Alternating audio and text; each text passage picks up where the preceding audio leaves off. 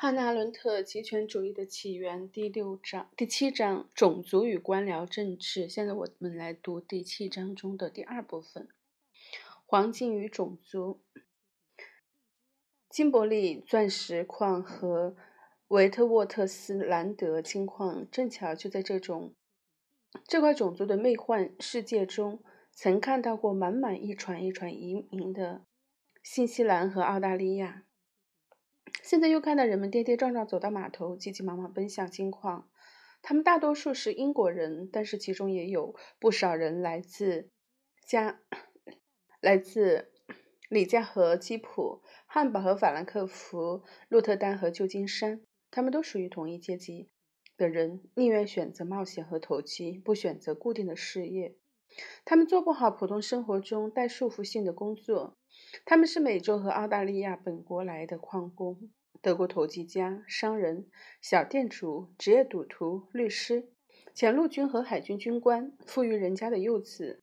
一群奇特的杂色人等聚合。他们使金钱像流水一样从迷人丰饶的矿床中流出。成千上万名土著也加入了这支队伍。起初。起初来偷钻石，或者从枪支弹药中挣得一份收入，但是很快就开始为工资而劳动。当最沉闷的殖民地区突然爆发出活力时，他们似乎变成了取之不尽的廉价劳动力源泉。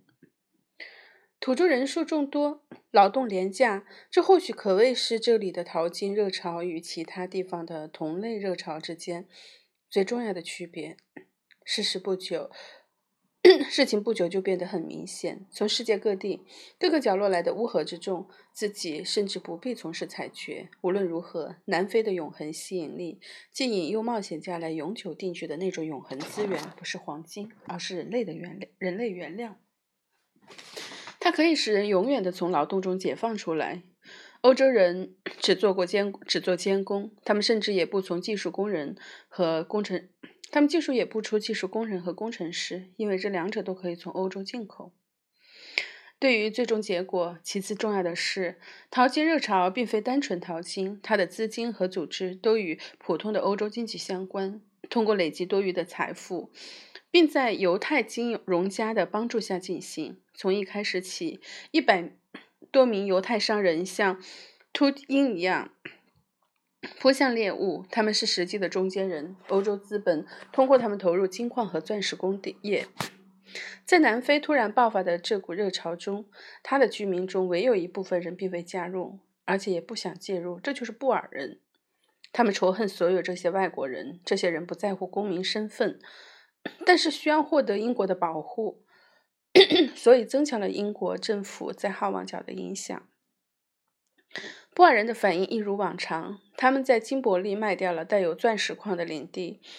在约翰内斯堡附近卖掉了带有金矿的农场，又一次向内地荒漠集体迁移。他们不懂得这次新的洪流与英国传教士、政府官员和普通移民不同，但当他们明白过来时，已经太晚了。在淘金浪潮中，他们早已失去了自己的财富。他们后来才了解到，新的黄金偶像和他们的血缘崇拜并非不能妥协。新的暴民自行其事，如同他们一样，不愿意劳动，不适合于建立一个一种文明。因此，对于他们而言，英国官员不再不会一再坚持法律或坚持基督教传教士们令人生厌的人类平等观念。波尔人害怕和逃避的事实，事情实际上并没有发生。即这个国家的工业化，就正常的生产和文明会自动毁灭一个种族社会的生活方式而言，他们是对的。一个正常的劳动力市场和商品市场会清除种族的各种特权，但是黄金和钻石不久就养活了南非的一半人口。他们不是在同样的意义上交易的，不是以生产澳澳大利亚羊毛、新西兰肉类、加拿大小麦的同样方式进行生产。黄金在经济中的非理性、非功能性地位使它。独立于理性的生产方式，或者当然不会容忍黑人和白人之间工资的巨大差异。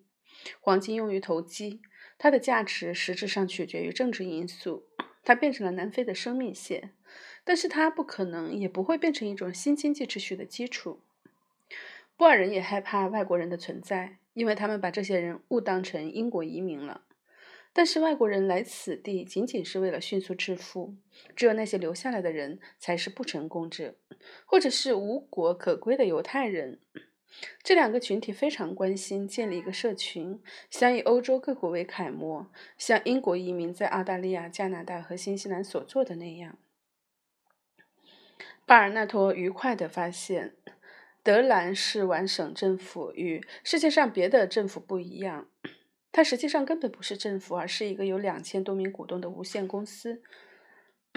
同样的，正是一系列或多或少的误解，最终导致了英国对布尔人的战争。布尔人错误地认为这场战争是英国政府长期以来要求建立统一的南非国家的起点，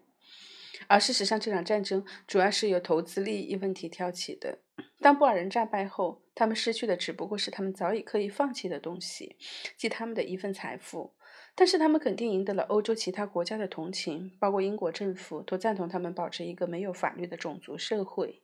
如今，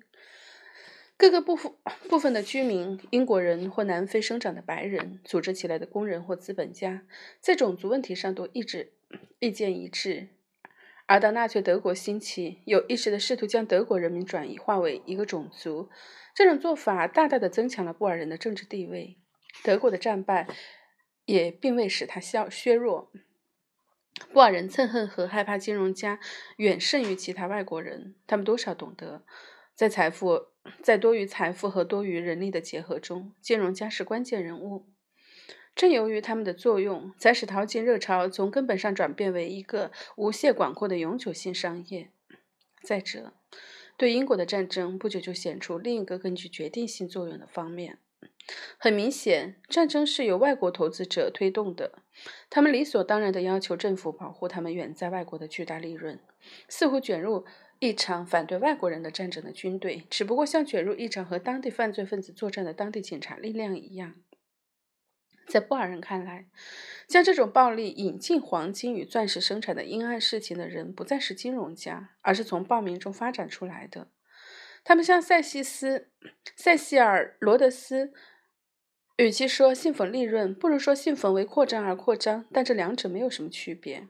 金融家大多数是犹太人，但是只有多余资本的代理人，而不是拥有者，才是既没有必然的政治影响力，又没有足够的经济力量，无力在投机和赌博中引进政治目的和使用暴力的人。金融家尽管不是帝国主义的最终决定因素，但无疑是帝国主义最初阶段的显著代表。他们利用资本过度生产和伴随着发展发生的经济价值观和道德价值观的彻底逆转，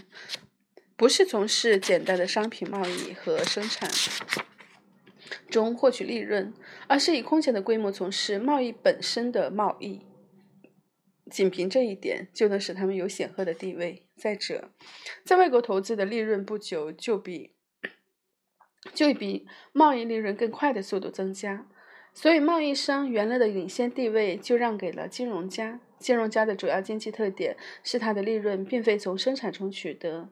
亦非从贸易或正常的银行业务中剥削或交易来取得，而是仅仅通过佣金来获得。在整个的脉络里，这一点很重要，因为它能指出金融家那种即使在正常的经济活动中也属于非实在的幻影般的而实际上无意的存在。在南非的许多事件中，这是很典型的。当然，金融家并不是剥削任何一个人，他们对自己的商业冒险最少控制。无论这些冒险最后变成普通的骗局，还是稳固可靠的企业。值得注意的一点是，恰恰是犹太人中的暴民分子变成了金融家。南非发现金矿之时，正值俄国发生现代社会中第一次对犹太人的屠杀。因此，有一小部分犹太移民露宿到达南非。但是，倘若不是几个犹太金融家先期到达那里，新来者对他们直接有益，因为先来者可以代表他们，那么后来者在国际流氓和追逐财富中中间就很难立足了。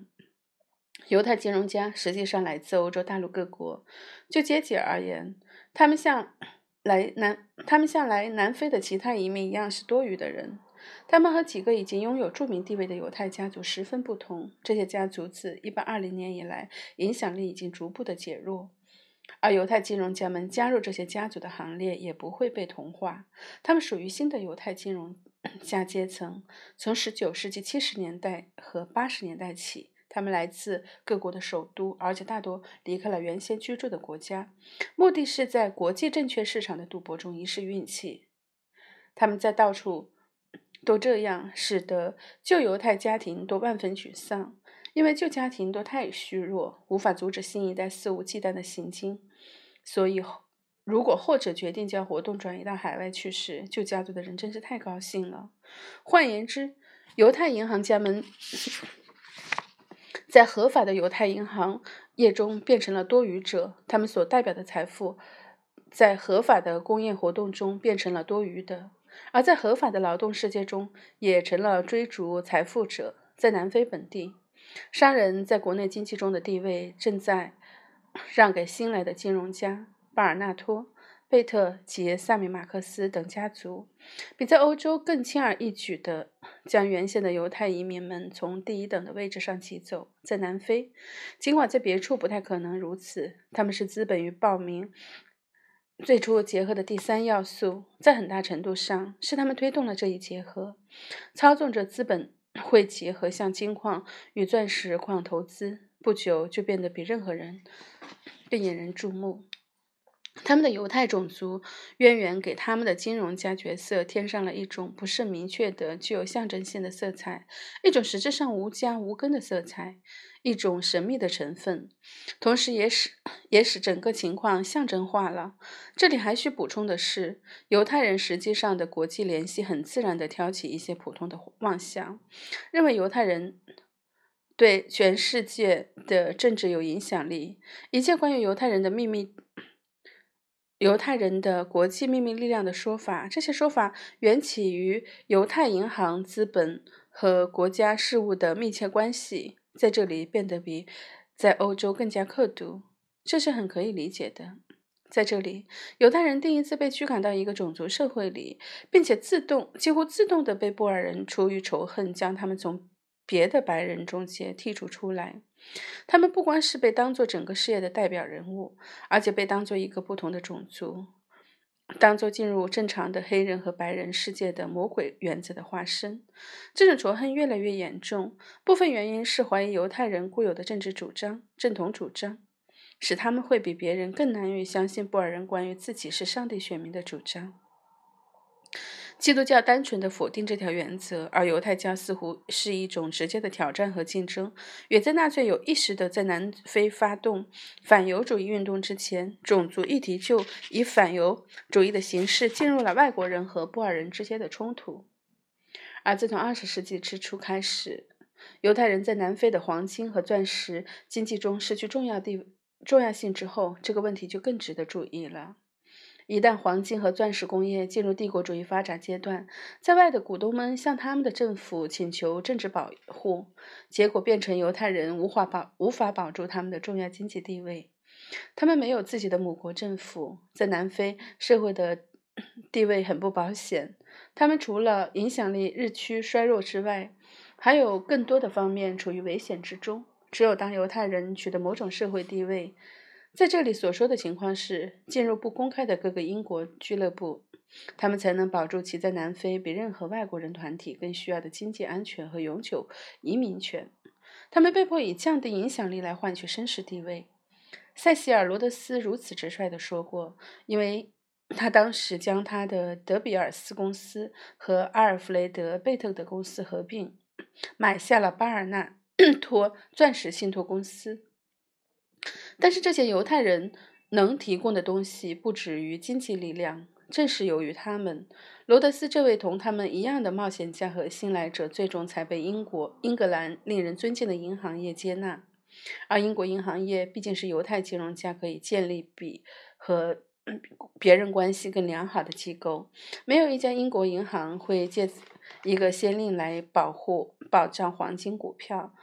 正是金伯利的这些弄钻石的人的无限信心，才像磁铁一样的吸引了家乡具有同样信念的人们。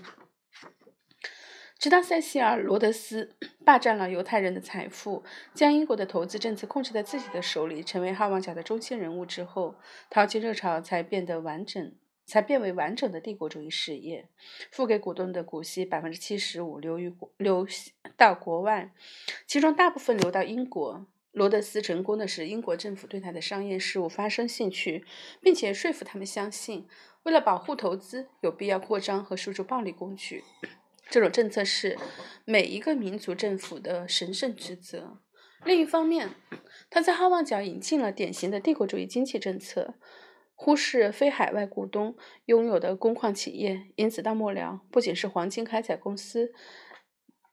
而且连政府本身也灰心于非常开发非丰富的基本金属主矿和消费品生产。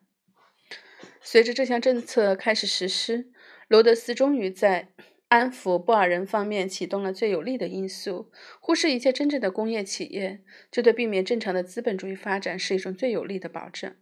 因而阻止了种族社会的正常目标。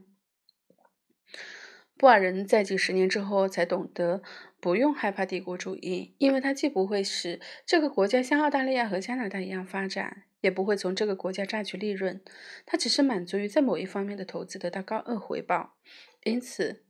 如果具体的投资的利润有保障，帝国主义愿意放弃所谓的资本主义生产规律及其平均主义的倾向，这最终导致废除纯粹利润法则。在暴民与资本结合中，当暴民变成主导因素时，会产生何种现象？南非成为第一个例子。在某一方面，最重要的是，布尔人仍然是这个国家的主人，而无可争议。每当合理的劳工与生产政策和种族原因发生冲突时，总是后者胜。利润动机一次又一次地屈从于一个种族社会的要求，并且常常付出可怕的代价。当政府解雇1.7万名班图族雇员，并为白人增加两倍工资时，铁路租借权便在一夜之间被摧毁了。当土著的市政府雇员位置被白别白人取代时，市政府的开支便断了来源。有色人种法案 c o l b a b i 最终将黑人黑人工人排除排除出机械技术工作，迫使工矿企业大幅度增加生产成本。布尔人的种族世界不必再害怕任何人了，更不害怕白人劳工。其工会痛苦地抱怨道。抱怨说，有色人种法律走得还不够远。初看起来很奇怪，犹太金融家消失了，种族主义被成功的灌输给欧洲的各国民众，而暴力的反犹主义却却生存下来了。犹太人当然逃不过这条规律，他们和每一个。每一个人一样的去适应种族主义，他们对黑人的行为则无可非议。但是在不知不觉中，在特殊环境的压力下，他们和这个国家的一条最有力的传统决裂了。犹太金融家在黄金和钻石工业中失去地位之后，立即出现了不正常行为的第一个迹象：他们并未离开这个国家，而是永久的居住了下来，处于白人团体中的一些独特一种独特地位。他们既不属于非洲的生命血液，也不属于穷白人废物。相反，由于他们同金矿没有联系，所以他们几乎立刻开始从事那些根据南非人的看法是次等的行业和职业。犹太人变成了家具和服装制造商、店主、职业工人、医生、律师和新闻从业人员。换言之，无论他们如何想到自己是怎么适应了这个国家的暴民环境和种族观点，犹太人。已在南非经济中引进了正常的生产，而打破了它最重要的格局。结果，当梅伦先生在议案提在议会提案将所有犹太人逐出南非联邦时，得到了全体贫穷白人和黑人的热情的支持。这种经济功能的转变，即南非珠宝业从阴影般的黄金种族世界的最模糊性质的代表，转变为全人口中唯一有生产力的部分，好似证实了布尔人最初的恐惧。他们憎恨犹太人，主要倒不是因为犹太人是剩余财富的中间商或黄金世界的代表，他们害怕和蔑视犹太人，是因为后者的外国人形象，认为犹太人会设法将这个国家改变成西方文明中一个正常生产的部分。至少他们的利润动机会致命地危害种族的幻影。而当犹太人最终被赶出外国人的黄金生命线，无法像其他外国人在同样条件情况下一样离开这个国家，而是开拓了次等的行业，布尔人真的猜对了。犹太人完全依靠自己，不模仿任何人、事物和任何人。任何别人，于是变成了对种族事业的一种真正威胁。进入现在的事实所表明的，犹太人让那些相信种族或黄金的人一致敌视他们。实际上，这些人就是在南非的全体欧洲人。然而，他们不能也不会向另外一个唯一的团体合作。那个团体慢慢地脱离了种族社会，在正规的劳动和城市生活的推动下。黑人工人们越来越意识到他们的人类地位。虽然和白人相比，他们有自己的种族渊源，但没有种族迷信。废除种族社会只意味着他们有希望得到解放。相比之下，对于纳粹来说，种族主义和反犹主义是以摧毁文明的主要政治武器，而且借以建立一种新的政体。但是在南非，种族主义和反犹主义是一种毋庸置疑的事实和现状的自然结果。他们无需借纳粹来诞生，但是却对纳粹主义产生了间接的影响。然而，南非种族社会中，欧洲各民族的人的行为自食其果地导致了直接的真正后果。自从南非在劳动力内部暂时供不供应不足时，发疯般的运用大量廉价的印度和中国劳工，而在亚洲马上感受到感受得到对有色人种的态度变化。第一次，欧洲人对待亚洲人的态度，就像对待那时他们魂飞魄散的非洲野蛮人。唯一的区别是，没有没有任何借口或者可以理解的理由，可以将印度人和中国人不当人看待。从某种意义上说，真正的罪行是从这里开始的，因为在这里，每一个人都应该已知道他在做什么。的确，种族观念在亚洲多少比较轻一些。当白人开始担负他们的其他们的重任时，他的重任时，他会说血统高贵和低贱，这仍然表明缓慢发展的规模和可能性。这种观点多少避免了关于两种完全不同的动物生命种类的概念。另一方面，既然种族原则取代了亚洲旧有的外国人概念，它就成为比在南非更有意识的应用的统治和剥削工具。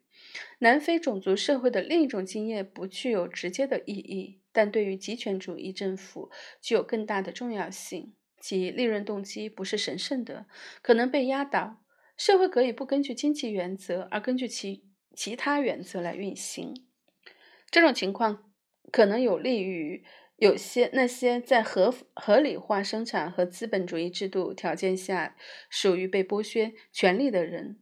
南非的种族社会一向有着混乱的预兆，这极大地教育了暴民。一个被剥夺权利的群体可以通过暴力来造出一个比他更低贱的阶级。为了达到这个目的，甚至不需要一场革命，而是与统治阶级的各个群体结伙。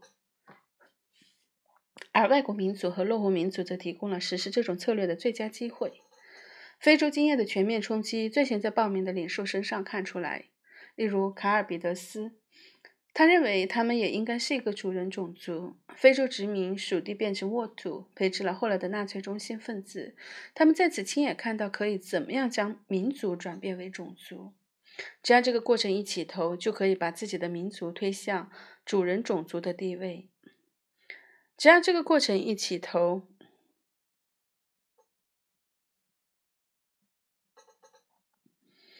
就可以把自己的民族推向主人种族的地位。在这里，他们治愈了原先关于历史过程必然是进步的幻觉，因为旧殖民化的过程，假如是为了某个目标而集体迁移，荷兰人迁移离开一切。假如经济史曾经教导说，人类是从狩猎生活到畜牧生活，最终定居从事农耕生活的。渐进步伐发展而来的，那么布尔人的故事则清楚地显示了，人也可以来自一块率先繁荣和精耕细作的土地，而渐渐地变成牧人和猎人。这些领袖非常懂得，因为布尔人沉沦于。沉沦回到蛮族部落的水平，才使他们继续做个无可争议的主人。他们很愿意付出这种代价，退回到一种种族组织的水平。只要这样做能使他们成为其他种族的主人，而且他们根据自己的经验也知道，随着人们从地球四面八方汇集到南非来，西方文明世界的全体暴民都会与他们同在。